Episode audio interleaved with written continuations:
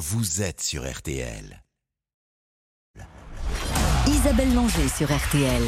On refait le sport avec le Parisien aujourd'hui en France. Bonsoir à toutes et à tous. Le sport à l'honneur, comme chaque dimanche soir sur RTL. À 20h, vous referez la Coupe du Monde de rugby pour la dernière fois. À 20h30, RTL Foot avec un invité spécial, le Ballon d'Or. Mais tout d'abord, j'espère que vous êtes bien installés car nous vous avons concocté un joli menu pour ces 45 prochaines minutes. Dans un instant, nous ferons le bilan de la Coupe du Monde, justement, avec le président du comité d'organisation de Paris 2023, Jacques Rivoal. Nous retrouverons Steven Dacosta qui a remporté hier son troisième titre de champion du monde de karaté. Et puis en fin d'émission, nous serons en ligne avec Cédric Pioline, le directeur du Masters Mill de Paris les meilleurs joueurs de la planète. On rendez-vous toute la semaine prochaine à Bercy pour l'une des dernières fois peut-être. C'est l'une des questions que nous lui poserons. Pour m'accompagner ce soir, il y aura dans un instant Benoît Lallemand qui est sur son vélo et qui nous rejoint, le patron des sports du Parisien aujourd'hui en France. Mais comme d'habitude, mon fidèle lieutenant Quentin Vasselin est là. Bonsoir Quentin. Bonsoir Isabelle, bonsoir à toutes et à tous. On commence par le football, dixième journée de Ligue 1. Le PSG s'en sort à Brest avec un Mbappé qui fait polémique. Oui, victoire 3 buts à 2 des joueurs de la capitale face au Brestois. Le but vainqueur marqué juste par Mbappé à la 88e minute. La star parisienne a d'abord manqué un penalty détourné par Bizot, le gardien brestois, mais Mbappé a récupéré le ballon et l'a poussé dans le but vide. Une action qui a généré de la tension entre le capitaine des Bleus et le public de Brest. Et il y a eu quelques petits noms d'oiseaux qui se sont échangés entre euh, Mbappé et le public. Tension qui a continué au moment de sa sortie du terrain également. Écoutez Eric Roy, le coach de Brest, sur l'attitude d'Mbappé. Bon, quand tu marques deux buts, que tu fais le match que tu as fait, euh, je trouve que c'est un peu ridicule, quoi. Je pense qu'il doit être un peu, un peu plus au-dessus de ça. Et je pense qu'il y a vraiment une prise de conscience que, que les joueurs de haut niveau doivent avoir, qu'à un moment donné, euh, il y a des choses à faire et peut-être des choses où, où je pense qu'il faut être un peu au-dessus de tout ça. Et c'est pas parce qu'on se fait siffler qu'à un moment donné, il faut réagir comme ça, quoi. Je trouve que c'est dommage. Ça ternit un peu euh, l'image de ce match et la fin de ce match. Avant cette petite polémique, le PSG menait 2-0 et se sont fait, ils se sont fait rattraper par les joueurs de Brest à deux partout grâce à des buts de Mounier et le Douaron. Donc Mbappé a fini par donner la victoire en toute fin de rencontre. Et dans les autres rencontres, justement de l'après-midi, Quentin, Rennes se rate et Monaco laisse la place de leader. Défaite de l'AS Monaco sur la pelouse de Lille 2-0. Cavallero et Diakate euh, sont les buteurs nordistes. Monaco s'incline pour la deuxième fois de la saison et laisse la première place à Nice, vainqueur à Clermont vendredi soir. Rennes et Strasbourg se quittent dos à dos. Score final 1 partout les beaux Motiba a répondu à Adrien Truffert. Les Bretons ne sont que 8e avec 12 petits points. Strasbourg est 14e avec 11 points. C'est très serré. Montpellier s'impose facilement 3-0 contre Toulouse. Doublé d'Adams et but de Fayad. Et notons qu'aucun pétard euh, n'a été jeté sur la pelouse. Bravo Montpellier, hein, ils progressent. Ils ont appris de leurs bêtises. Et enfin, match nul et bien nul 0-0 entre Metz et Le Havre. Il y avait une belle odeur de Ligue 2 euh, qui planait au-dessus du, du stade Saint-Symphorien cet après-midi. Et à 20h45 ce soir, c'est le choc des Olympiques avec un objectif pour Marseille, enfoncer un peu plus Lyon. Rendez-vous à partir de 20h30 pour RTL Foot. RTL. On refait le sport. Ah, c'est le rouge. Eh oui, Et il ne reviendra pas, Sam Kane, le capitaine All Black, définitivement exclu de cette finale. L'arbitre siffle la fin du match et l'Afrique du Sud est championne du monde Pour la quatrième fois de son histoire, l'Afrique du Sud va soulever la coupe William Wemedis. C'est beaucoup le stress. On gagne avec un point. Moi, à 37 ans, c'est pas bon pour le cœur et pour le, pour le cheveu blanc. On retourne en Afrique du Sud à lundi. C'est énorme. Ça va être le vrai boulot. Déon Foury, le talonneur sud-africain. Les commentaires de Jean-Michel Rascol pour ce quatrième sacre en Coupe du Monde pour les box. Jean-Michel Rascol qui nous a rejoint. Bonsoir Jean-Michel. Bonsoir Isabelle. France 2023, c'est terminé. Et pour faire le bilan de cette dixième édition de la Coupe du Monde de rugby, nous avons convié le président du comité d'organisation. Il est en direct du Palais Garnier où se déroulent les Rugby Awards. Bonsoir Jacques Rivoal. Bonsoir. Une dernière soirée de prestige avant de fermer le guichet, j'ai envie de dire. Vous êtes fatigué? Ah oui, ça, on est, on est bien fatigué, mais on est, euh, on est surtout très, très excité et euh, on réalise pas encore euh, complètement, mais je crois qu'on a, on est sorti d'un, de 51 jours exceptionnels a, d'abord, on a explosé tous les records de performance. Et il y a plus de 200 millions de téléspectateurs, il y a plus de 3 millions 900 000 personnes qui sont venues dans les stades, dans les fan zones, les, les réseaux sociaux, les articles de presse, les goodies, les maillots, même la vente de bière, on a, on a explosé euh, tous, les records qui avaient pu être réalisés des années présentes. Donc ça a été un, un formidable succès cette, Coupe du Monde, et, mais on réalise pas encore. Et justement, euh, Jacques Ruel, vous parlez des, des supporters dans les stades. Ça n'a pas été trop compliqué de, de garnir ces tribunes pour des petits matchs. Euh, Je pense aux, aux matchs où il y avait euh, la Roumanie, par exemple, ou voilà des petites équipes qui n'ont pas forcément brillé, qui ont allongé la compétition? Bah non, justement, ça a été même pour nous une, une belle surprise, c'est qu'on a, on a pratiquement fait euh, stade plein à chaque fois. On doit être à 95-96% de taux de remplissage. Alors bien sûr pour les, les grandes affiches au Stade de France, mais aussi euh, des affiches peut-être moins, moins prestigieuses avec des, des équipes effectivement euh, du tir 2. On a fait même à, à parfois le mercredi à 17h45 sous la pluie à Nice, on avait des stades euh, quasiment pleins. Donc c'est, ça a démontré que finalement il y avait un engouement pour cette Coupe du Monde qui dépassait le, le, le seul attrait du plateau sportif. Je pense que c'était la dimension festive. Euh, Les gens sont venus en famille avec les enfants, grimés, euh, déguisés. Il y avait des animations partout dans les fan zones autour des, des parvis des stades. Et on sait que dans un, stade de rugby, ça se passe toujours bien. C'est la fraternité. C'est la, la- ça a été la grande fête populaire et, et c'est ça notre plus grande satisfaction au-delà des, des chiffres que j'ai cités, c'est qu'on a, on a offert pendant deux mois des grands moments de, de communion collective que, que seul le sport peut offrir et, c'est, formidable de faire ça. Jean-Michel.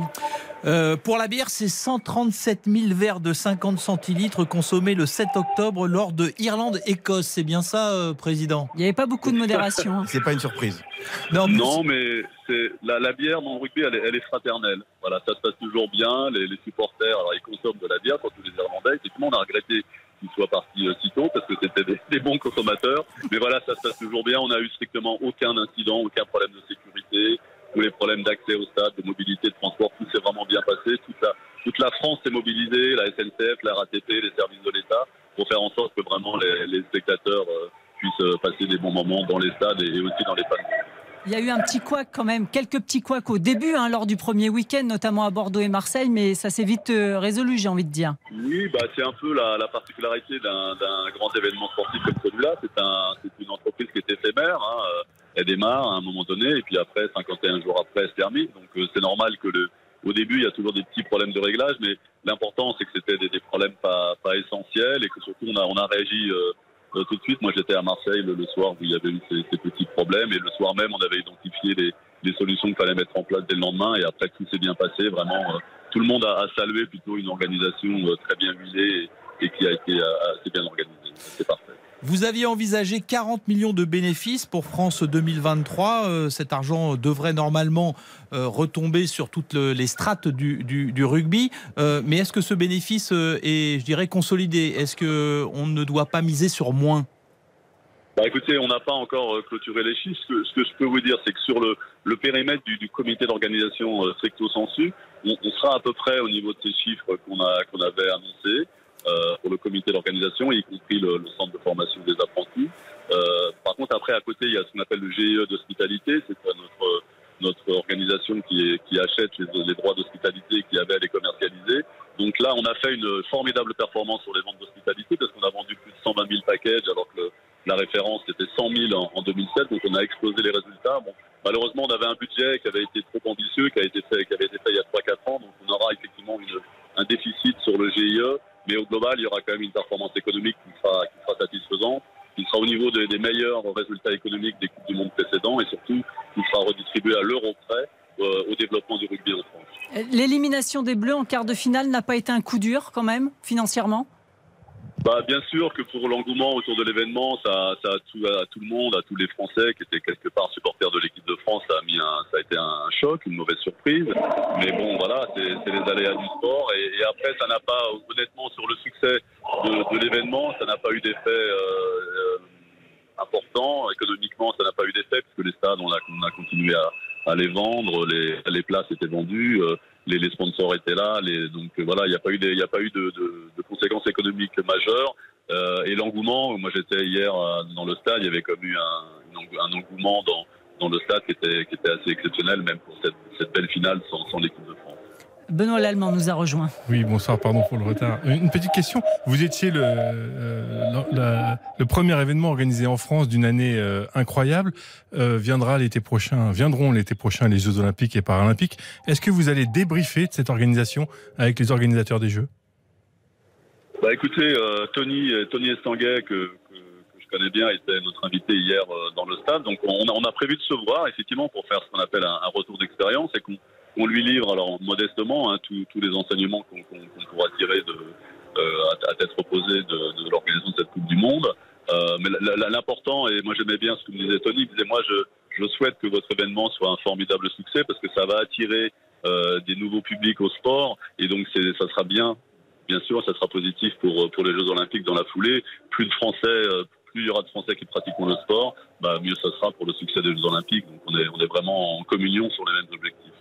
Sur le plan sportif, euh, Jacques Rivoal, est-ce qu'on peut attendre, est-ce qu'on peut voir un Français récompensé ce soir lors des récompenses justement de cette Coupe du Monde?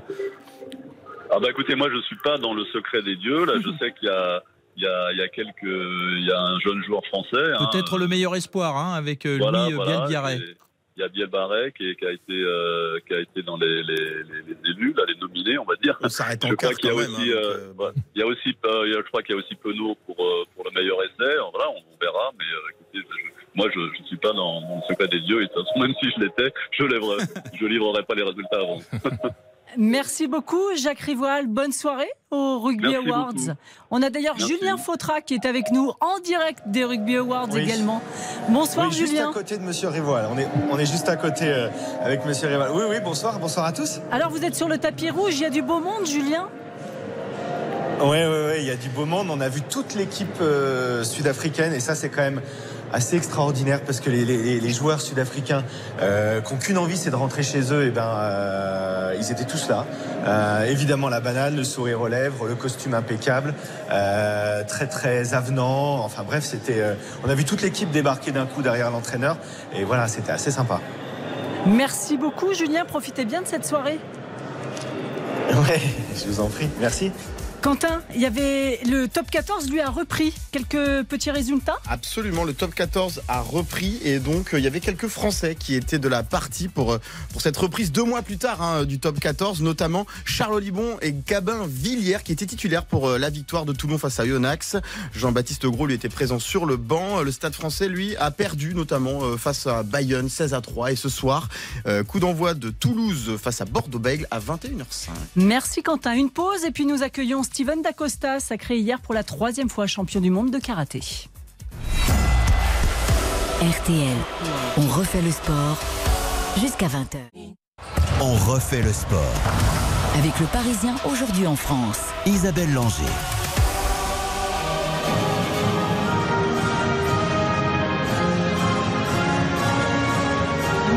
Prochain invité est une légende de son sport. Champion olympique à Tokyo en 2021, triple champion d'Europe. Il est devenu hier à Budapest en Hongrie le premier français triple champion du monde de karaté. Bonsoir Steven Dacosta. Bonsoir, bonsoir. Bravo d'abord. Troisième. Merci beaucoup. Oui, c'est un peu mon chouchou, je dois l'avouer. C'est vrai, c'est vrai. Troisième titre planétaire en moins de 67 kilos. Est-ce que vous réalisez votre performance? Pas trop, pas trop, mais c'est vrai que celle-là, elle a été, elle a été dure, elle a été dure psychologiquement, physiquement, et euh, ça fait plaisir que, ce soit, que ça finisse bien. Oui, on peut le dire, hein, cette finale contre le Monténégrin Nenad Dulovic a été disputée jusqu'à la dernière seconde. On a même cru Exact. un instant que les arbitres allaient lui donner la victoire. hein. Ouais, à la fin, il y a eu une petite erreur de ma part, mais bon, ça va, c'était après le chrono, donc euh, tout est bien qui finit bien. Vous avez eu peur quand même, Steven, à un moment?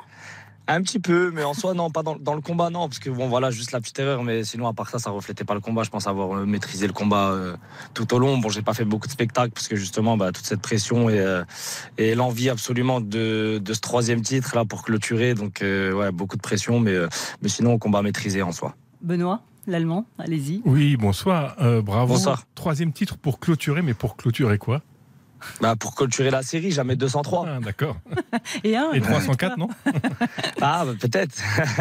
on va quand même donner un bon, chiffre. c'était euh, Le troisième, là, il était important. Ouais, on va donner un chiffre, Steven. Vous êtes invaincu en finale sur le circuit international depuis le 19 mars 2016 aux Pays-Bas. Sept ans et demi que ça n'est plus arrivé. Comment on arrive encore Ah. à se motiver? J'en ai perdu, hein, mais euh, des finales, non, pas beaucoup. Ouais, là, je parle des finales, Open, mais simplement. ouais, les finales. Ah, une finale, ça se gagne. hein, C'est différent. Une finale, ça se gagne. Comment on arrive encore à se motiver, euh, Steven? Où est-ce qu'on va chercher encore? C'est vrai que c'est dur. Ben, on va chercher euh, dans le fin fond, on va chercher dans le dur, on va chercher euh, la fierté, l'orgueil. C'est ça qui fait qu'on essaye d'aller en chercher encore et encore. Mais c'est vrai que c'est de plus en plus dur. Paris 2024 phagocyte un petit peu tout aujourd'hui, notamment au niveau des sponsors. Est-ce que c'est difficile d'exister dans le paysage sportif français? Moi, ça va encore parce que bah, justement, j'ai quand même une heure olympique, donc euh, j'existe un minimum. Mais, euh, mais oui, en termes de sponsors et tout, bien sûr, c'est très très compliqué. Hein. Aujourd'hui, j'ai plus que Fightar qui me suit euh, avec Teddy Riner, du coup. Donc c'est le seul qui me suit aujourd'hui. Donc c'est vrai que ah, ça a beaucoup changé depuis les Jeux et c'est pour ça que ça a changé aussi. Bah oui, bah, ça joue sur la motivation, ça joue sur plein de choses, mais financièrement, ça a changé. médiatiquement, ça a changé. et encore, moi, j'ai de la chance, mais. Mais ouais, beaucoup de choses ont changé. C'est sûr que c'est dur je pense à votre copain euh, Mehdi euh, Filali qui est devenu hier champion du mhm. monde en, plus de 84 kilos. La vie ne doit pas être la même que la vôtre, tout à fait. Non, forcément, forcément. Moi, ce qui me change, c'est bah, le titre olympique. Hein. Le titre olympique, on l'a et on le garde pour toujours. Donc, euh, forcément, ça offre, ça offre autre chose en, termes médiatiques et tout ce qui va autour. Mais mais euh, c'est vrai que sinon, c'est compliqué. Vous auriez été une vraie chance de médaille d'or pendant ces Jeux Olympiques de Paris 2024. Et pourtant, euh, le sport ne sera pas représenté. La France va donc se passer de l'un de ses meilleurs sportifs actuels à ces Jeux Olympiques. C'est quand même dommage. Ah, malheureusement, on va pas avoir en plus beaucoup de médailles, donc. Euh... on je sais pas. Franchement, pour ça, je le souhaite, euh, je le souhaite à tous les Français, mais mais c'est vrai que bon, bah, pour nous, c'est triste en tout cas. Benoît? Oui, pour, pour reparler de, ce, de, de, des jeux et de, du karaté et des jeux, euh, vous avez appris il y, a quelques, il y a quelques jours aussi que le karaté ne serait pas non plus euh, en 2028. en 2028. Est-ce que c'était à nouveau une claque? Est-ce que vous vous y attendiez? Oh Non, ça sans surprise pour moi. Je l'avais annoncé déjà. Je savais. Euh, enfin, en soi, ils ont été un peu plus intelligents que nous. Ils ont essayé de mettre des sports qui leur amèneront beaucoup de médailles. Donc non, sans surprise pour moi. sans surprise. Le, le, quotidien, il est fait de quoi aujourd'hui, Steven Dacosta? Le quotidien, il n'a pas beaucoup changé. Hein. C'est tout le reste qui a changé. Le quotidien, il reste entraînement le matin, entraînement le soir et, euh, les jours que je dois à la SNCF également. Donc euh, voilà, mon quotidien n'a pas changé en soi, mais euh, c'est tous les à côté qui ont changé. Est-ce que vous vous, voilà, vous vous projetez encore sur de nombreuses années dans votre sport pour encore étoffer ce palmarès qui est monstrueux déjà? Bah pour le moment je sais pas trop. après je suis plus près de la fin que, que du début, hein, ça c'est sûr. Mais mais euh, pour l'instant, j'en ai aucune idée. C'est pas acté, c'est pas fixé. Euh, on va dire un peu au jour le jour. Si j'avais euh, Paris en ligne de mire, ce serait différent. Mais, mais pour l'instant, aujourd'hui, je sais pas. Benoît Paris, vous y pensez Vous avez du mal à, à avaler la pilule. Vous y pensez encore C'est pas digéré? Si, c'est du gérer parce que bah, on n'a pas le choix. Hein. Mmh. Quand on choisit pas, on n'a pas le choix, hein, forcément. Donc euh, bon, voilà. Après, je dis pas. Hein, peut-être que ça se trouve, j'aurais même pas été à Paris. Euh, peut-être qu'on sait jamais une blessure ou peu importe. Mais je pense que j'aurais été euh, au top en termes d'âge et de tout ce qui de tout ce qui va. on d'une médaille d'or pour le moment en tout cas et puis performance quoi. Donc c'est dommage, mais mais on s'y fait. Euh, Steven, moi j'ai une question. Est-ce qu'il y a envie quand même de partager votre expérience de champion olympique avec euh, d'autres jeunes qui vont préparer ces Jeux de Paris 2024 bah moi en tout cas je suis ouvert à tout ça avec grand plaisir. Euh, pour l'instant je ne sais pas trop où ça en est. Bon je travaille beaucoup avec Maxime qui s'occupe de pas mal de choses mais c'est possible que j'ai un rôle sur Paris 2024, un rôle autre peut-être mais mais en tout cas moi sur ça oui bien sûr je serai prêt à rendre service avec grand plaisir. Sur le mental, justement, vous faites preuve d'un mental sans faille et c'est ce qu'on reproche souvent aux athlètes français. Donc vous auriez vraiment quelque chose à leur apporter euh, sur ce point-là? Possible et franchement, c'est avec plaisir. Comme je dis, c'est si on vient me, chercher pour euh, peu importe. Et personne n'y a euh, pensé à ce jour? Bah, je, en tout cas, moi, que je sache là pour le moment, non. Merci beaucoup, Steven Dacosta. C'est toujours un plaisir de vous recevoir dans On refait le sport. C'est un plaisir partagé. Merci beaucoup. Fêtez, bien ça en famille. À bientôt, Steven. Merci, merci. À bientôt. Avant de marquer une pause, direction Marseille, où il se passe des choses avant le match des Olympico Marseille-Lyon. Il y a eu des incidents avant le match, Hugo Hamelin. Oui, exactement. Le bus lyonnais, le bus des joueurs lyonnais a été euh, caillassé sur euh, la route du stade Vélodrome. Plusieurs vitres euh, du car ont explosé sous les projectiles, notamment celle située à l'avant droit du bus, là où est traditionnellement installé le staff. Et on a vu sur les images de Prime Video, eh bien, Fabio Grosso, l'entraîneur de l'Olympique lyonnais, sortir le visage ensanglanté. Il a été soigné au niveau du stade de l'Odrome. Ça paraît pas très grave, mais c'est quand même un incident extrêmement violent. surtout qu'il y a des supporters, 600 supporters lyonnais qui ont été autorisés à, venir ce soir au, Vélodrome. Donc ambiance tendue aux abords du stade. Fabio Grosso a été soigné, mais on attend encore des informations de l'Olympique de Marseille pour, pour la, suite de la soirée. Le, match pourrait être mis en péril après cet incident. C'est à espérer, c'est à espérer. Franchement, ça suffit en fait. Il y en a ras-le-bol, vraiment. Il y en a ras-le-bol de ces abrutis de spectateurs qui gâchent le spectacle. Maintenant, la seule solution, et je le dis, j'en suis convaincu, c'est de retirer des points au club. Tant que les clubs prendront pas les mesures qui s'imposent pour éradiquer les, les supporters ou pseudo-supporters qui nous gâchent la vie, ça ne marchera pas. Quand il y a une volonté, on l'a vu avec Paris, dans des, dans des circonstances bien plus dramatiques, ça marche. Donc, voilà, à l'OM de prendre aujourd'hui ses responsabilités. À l'OM, c'est les, supporters qui décident. Il y en a ras-le-bol. À Montpellier, le pétard qui a explosé sur la pelouse proche du gardien de Clermont euh, a provoqué du coup l'arrêt du match. Montpellier a perdu un point euh, suite à cette, euh, à cette histoire et le match sera rejoué. Donc voilà ce sur quoi pourrait s'inspirer la Ligue de football professionnel. Merci Hugo Hamelin, on vous retrouvera de toute façon au cours de cette soirée. A tout de suite. Il est 19h38, restez avec nous. On refait le sport jusqu'à 20 euros. On refait le sport. Avec le Parisien aujourd'hui en France. Isabelle Langer. L'actualité sportive de ce dimanche, Quentin Vasselin, c'est parti pour la Transat Jacques Vabre, mais pas pour tout le monde. Après une longue attente, 55 bateaux sont partis du Havre à 13h05 direction la Martinique. Les ultimes, les Ocean 50 et les classes 40, mais les 40 IMOCA sont quant à eux restés à quai. La raison, une violente tempête est attendue dans, les, dans deux jours au large de l'Espagne. Et donc une nouvelle date de départ est à l'étude par les organisateurs. Benoît, ça ressemble à rien en fait, j'ai l'impression. C'est dangereux aussi. Oui, c'est dangereux. C'est dangereux, mais dans ces cas-là, on arrête tout le monde et on repart dans une semaine. Oui, alors après, il y a d'autres, euh, il y a d'autres considérations. Euh, les, les, ultimes qui, qui, vont rejoindre la Martinique doivent revenir parce qu'après, euh, faut, faut, les faire réparer et les préparer pour les courses, les courses suivantes. Enfin, voilà, c'est la, la, complexité d'avoir, d'avoir une, une, transat à plusieurs catégories, mm. des bateaux qui vont pas forcément à la même vitesse et qu'on veut faire arriver en même temps à la Martinique. C'est compliqué. Et là, effectivement, avec une météo difficile, ça ne ressemble pas à grand-chose. La reprise de la saison de ski, Quentin était elle aussi perturbée par le vent. Le géant de Zolden a été annulé à cause de rafales de plus de 100 km/h. Une quarantaine de skieurs étaient déjà passés dans de bonnes conditions, mais le commissaire de la course a été contraint de tout stopper à 11h45. C'est dommage puisque Marco Schwartz était devant Odermatt et Alexis Pinturo était troisième de cette course jusqu'à son interruption. La veille, les femmes ont eu de superbes conditions, elles, pour euh, le premier géant de la saison remporté par la Ragout. Pas de nouvel exploit pour Johan Zarco, Johan Zarco pardon, au Grand Prix de Thaïlande. C'est de la moto. Oui, le pilote Pramac victorieux la semaine dernière ne termine que dixième, une place de mieux que Quartararo, onzième ce dimanche. C'est l'Espagnol Jorge Martin qui s'impose devant Francesco Bagnaia. Seulement 13 points d'écart entre les deux pilotes à trois Grands Prix de la fin. Ça s'annonce tendu et le rendez-vous prochain, c'est le 12 novembre en Malaisie. Et puis le champion du monde de rallye est finlandais. Oui, il s'appelle Roven Pera. Il a fini deuxième du, du rallye d'Europe centrale et donc bah, il rejoint une longue lignée hein, de Finlandais. On pense à, à Tommy Makinen ou à Kankunen. Voilà, c'est bon, c'est pas Ogier. Non, mais c'est surtout son deuxième titre à 23 ans, je crois. Titre à, 23 ans. à un âge où euh, ni Ogier ni Loeb n'avaient encore jamais gagné un titre. Donc 8 euh, pour Ogier, 9 pour Loeb. Il a intérêt de s'accrocher quand même. Oui, mais il est très jeune. En golf, Céline Boutier poursuit sa saison exceptionnelle. La golfeuse remporte le Maybank Championship de Malaisie, son sixième titre LPGA. Céline Boutier, lauréate de son premier majeur à Evian, peut devenir numéro 1 mondial en cas de mauvais résultat de l'actuel numéro 1 mondial en Arabie Saoudite. Donc euh, on croise les doigts, ça c'est une belle chance de médaille pour Paris. Alors c'est une belle chance de médaille et surtout, on va guetter ça euh, demain matin, mais effectivement il pourrait y avoir un, petit, un gros événement dans le sport français. Il pourrait y avoir une Française numéro 1 mondial en golf golf. Ce n'est jamais arrivé, donc euh, à surveiller.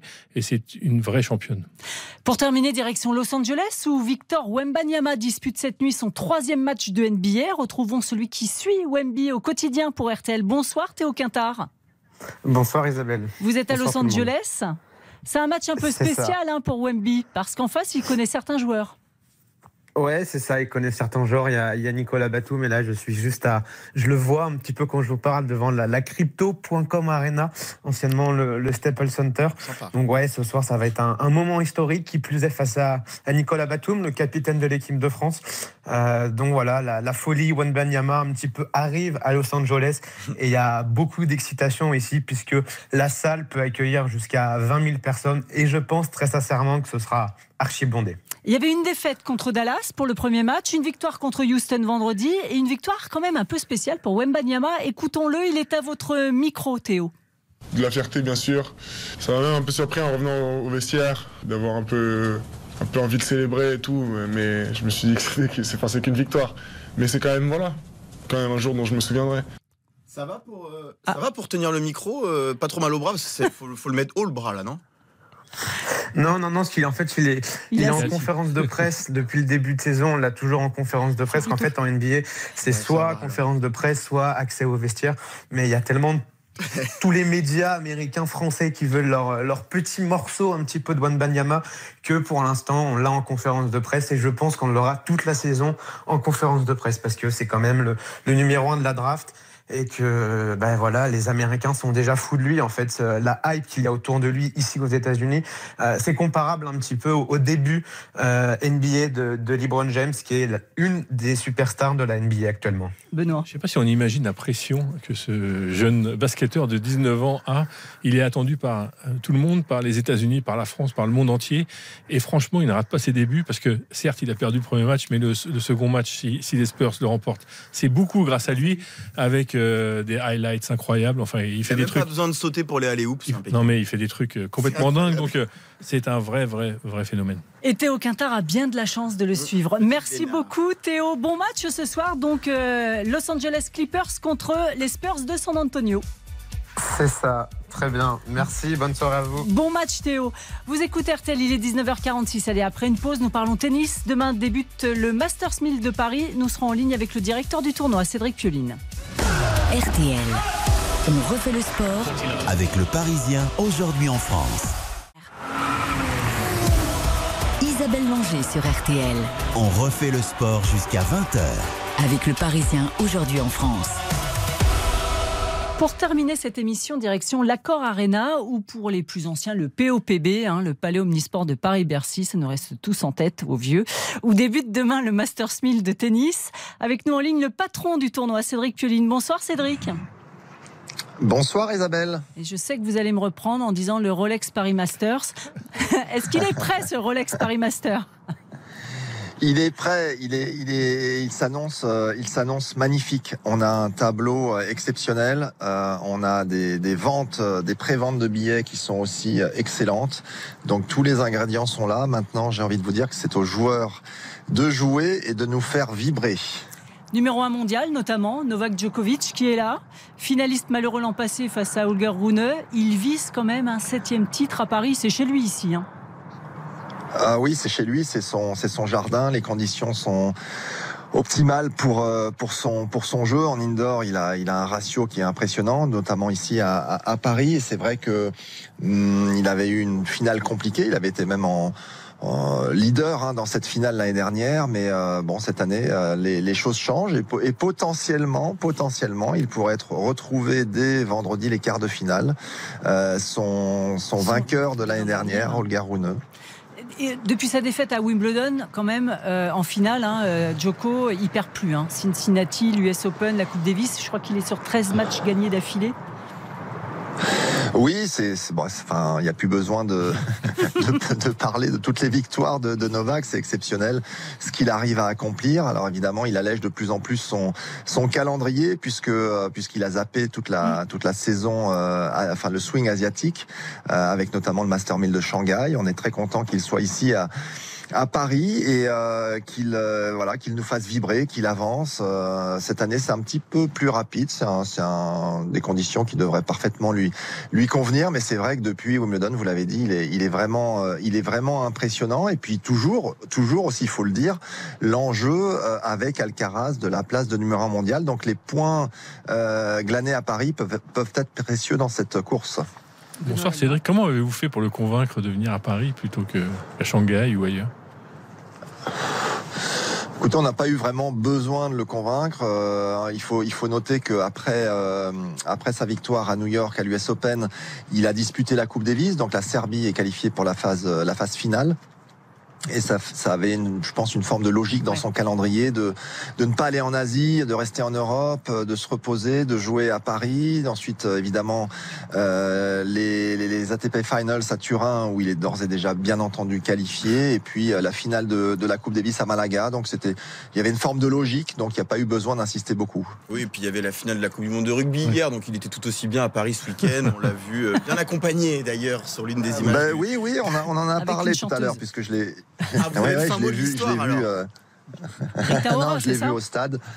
Rita Ora, oui, je l'ai vu, je l'ai vu au stade et, et, et c'est vrai que c'était, bah, il me livrait que c'était la première fois qu'il assistait à un match de rugby, donc c'était plutôt bien choisi, une finale de Coupe du Monde.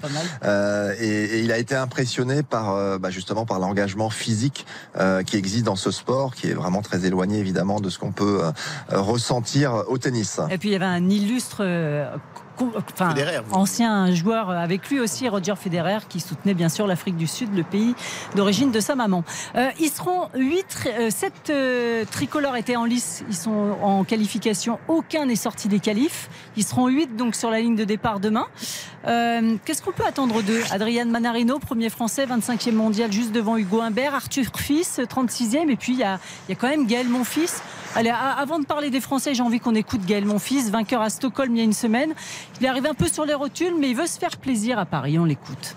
Ici, euh, j'arrive un peu en fin de cycle, un peu de fatigue, donc euh, on va voir la magie de Paris encore, mais essaie de, de produire un, un bon niveau de jeu. Forcément, essayer de gagner un ou deux matchs, euh, ce serait cool. C'est toujours les fins de cycle les plus dures euh, à, à maintenir euh, le, le bon niveau de, de concentration, le bon niveau de stress, le bon niveau physique, le bon niveau euh, mental. Donc, euh, je me dis que voilà, à chaque fois à Paris, euh, il y a toujours quelque chose en plus, il y a toujours une petite magie en plus, il y a toujours quelque chose euh, euh, qui me booste, qui m'aide euh, à, à, à me transcender. Donc, euh, j'espère l'avoir de nouveau. Quoi. La magie de Paris, elle peut encore opérer pour euh, Gaël Monfils, euh, Cédric Pioline Bah, on l'espère. En tout cas, moi, ce que je peux vous dire, c'est qu'on a envie de, de profiter évidemment de, de tout ce que peut nous donner Gaël encore, parce que évidemment, à 37 ans, euh, ça devient de plus en plus compliqué. Enfin, il fait un, une magnifique remontada d'une certaine manière en ayant réintégré les, le top 100, la symbolique des top, du top 100 en, en gagnant à, à, à Stockholm. Donc déjà, ça va lui simplifier la vie pour sa programmation de l'année prochaine. Mais pour revenir à, au Rolex Paris Masters, c'est vrai que euh, on a envie qu'il qu'il avance dans ce tableau. Il a, il a un tableau d'ailleurs qui, est- qui est intéressant euh, avec un premier tour qui est, qui est certes pas facile, mais bon, euh, vu le niveau, c'est à peu près normal. Et puis un, un deuxième tour éventuel contre contre euh. Oui. Et c'est vrai que c'est vrai que c'est Ruud, oui, qui a qui a oui, il a une saison compliquée aussi. Il est aussi en possiblement encore, euh, il peut se qualifier pour Turin, donc euh, il sera très motivé. Euh, mais c'est vrai que au vu de ce qu'il a réussi à produire euh, à Roland Garros notamment, et on, quand on voit à quel point les, les fans sont derrière lui, euh, voilà, on a envie de vibrer, on a envie de vibrer, quoi, qu'il nous fasse vibrer. Benoît À quel point c'est important justement que les Français fassent vibrer le public euh, parce que c'est un magnifique tournoi, mais c'est encore plus beau quand les Français euh, quand les Français gagnent et brillent. Oui, bien sûr. C'est un tournoi. Bon, on fait partie des, des, des, des 9 Master 1000 de l'année, juste derrière les grands chelems. C'est un tournoi qui est extrêmement important pour tout le monde. Mais c'est vrai que euh, les joueurs nationaux, on a envie qu'ils jouent bien. Euh, c'est aussi un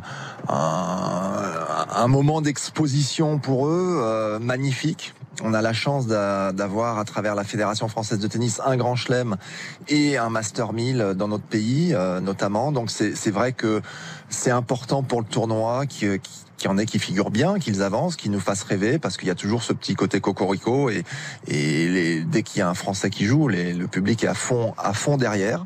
Donc c'est bon, ça va être compliqué, bien entendu. Il y en a aucun qui est tête de série, mais on a euh, quelques joueurs qui sont qui sont en forme euh, sur cette fin de saison, dont Gaël, Humbert, Manarino notamment, euh, Arthur Fils qu'on a envie de de, de découvrir, qui était euh, l'année dernière wildcard dans les qualifs, qui est maintenant dans le top 40, donc c'est progression fantastique. Donc voilà, il y a plein de choses aussi pour euh, euh, de raisons de les supporter quoi. Cédric, une question quand même que tout le monde se pose. Quel est l'avenir pour ce tournoi de Bercy? Tout le monde dit est-ce qu'il peut disparaître? Est-ce qu'il peut déménager aussi à la Défense Arena? De l'autre côté, à l'opposé à Nanterre. Mais vous avez, vous avez, vous avez dit un gros mot, disparaître.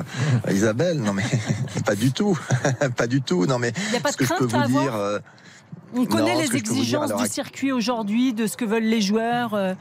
On sait que bah, voilà, il y a un joli cours, mais qui manque de cours annexes euh, plus prestigieux, j'ai envie de dire. Oui, alors tout, d'abord, tout d'abord le, le- le site dans lequel on, on- joue actuellement à l'Accor Arena, c'est vrai que c'est un site qui est magnifique, une salle magnifique. C'est c'est là où depuis la création en 1986 déjà euh, le tournoi se déroule. Euh, mais il est vrai également qu'en parallèle, euh, les exigences de- du circuit et notamment de l'ATP euh, dont, dont nous dépendons euh, montent. Les joueurs sont, comme vous l'avez dit, de plus en plus exigeants. Donc il y a une réflexion qui s'est engagée maintenant depuis un certain temps sur euh, l'avenir, l'avenir de ce tournoi, et nous avons euh, euh, entamé donc euh, cette réflexion euh, en étudiant les di- diverses possibilités de potentiellement euh, déménager. Donc euh, c'est toujours en cours et effectivement l'accord la, la- pardon la défense Arena de l'autre côté de Paris, comme vous l'avez dit, fait partie des, des, des, options. Mais pour l'instant la la réflexion n'est pas achevée, donc il n'y a pas de il y a pas de il y y a rien du tout qui est acté. Euh, si ce n'est que ce qui est acté, c'est que 2024 se disputera à l'accord Arena, puisque nous sommes en contrat encore pour l'année prochaine. Très bien. Avant de nous quitter, Cédric Pioline, allez, un pronostic, jetez-vous à l'eau. Qui va gagner le tournoi dans une là là. Je sais que vous Oh là là, ça. le fameux, le fameux. euh, non, mais bon, je crois que l'ultra favori, l'ultra favori, c'est bien entendu euh, euh, Novak, euh, Novak Djokovic. euh, de mon, de mon point de vue. Après, c'est vrai qu'il y a quelques joueurs qui sont en forme en, cette fin de saison, du type Urkats, euh, qui est peut-être pas encore très connu du grand public, mais il y a Sinner, il y a Medvedev. Donc, je pense que on devrait retrouver euh, le week-end des finales euh, plusieurs de ces joueurs-là. Merci beaucoup, Cédric Pioline. Bonne semaine au Rolex. Merci à vous. À bientôt. Ben oui. À bientôt. Quentin, d'ailleurs, le programme de la première journée demain. Là, demain, on va avoir euh, Alexandre Muller, le petit français, face à Safioline. Adrian Manarino, donc le numéro 1 français, face à Van de Zandschlup, le néerlandais, ça va pas être facile. Richard Gasquet, wildcard sur ce tournoi face à Tommy Paul. Pareil, on lui souhaite bonne chance à Richard, mais ça va être compliqué. Puis un petit choc quand même entre deux personnes qu'on aime dans le tennis, mais qui ont un peu de mal à, à survivre. C'est Stade Wawrinka face à Dominique Thiem. Ça, c'est pas mal. Demain soir, c'est le deuxième Night match session. de la night session, comme on dit. Avant de nous quitter, Benoît Lallemand, comme de tradition, dites-nous ce que nous pourrons lire demain dans les pages sport du Parisien. Alors du foot avec euh, du PSG et notamment Mbappé, double buteur et chambreur, Warren Zahir Emery, buteur et qui sait, pourquoi pas appelé Dans dans, la liste liste de Dédé. bientôt. Euh, on, on reviendra sur les malheureux incidents, les pitoyables incidents euh, à Marseille euh, euh, lors de l'Olympico et puis du mon fils qui raconte à quel point être père le motive et un peu de rugby. Voilà. Ah, joli programme. Le Parisien que les abonnés numériques peuvent lire dès 22h30 sur leur tablette. Merci Benoît Lallemand. Avec plaisir. Dans un instant, vous referez la Coupe du Monde de rugby pour la dernière fois, n'est-ce pas Eric Silvestro? Et Eh oui, on va revenir sur ce sacre de l'Afrique du Sud, la place de cette finale dans l'histoire de la Coupe du Monde. Et puis, et puis est-ce qu'on aura un Marseille-Lyon à partir de 20h45 Suspense après les incidents qu'a évoqué Benoît et que vous avez évoqué aussi avec Hugo Hamelin. Mais il y aura le ballon d'or dans le studio. Aussi. Allez, à tout de suite. Bonne soirée Eric. Et bonne soirée à vous. À la semaine prochaine. Bonne soirée sur RTL. RTL, vivre ensemble.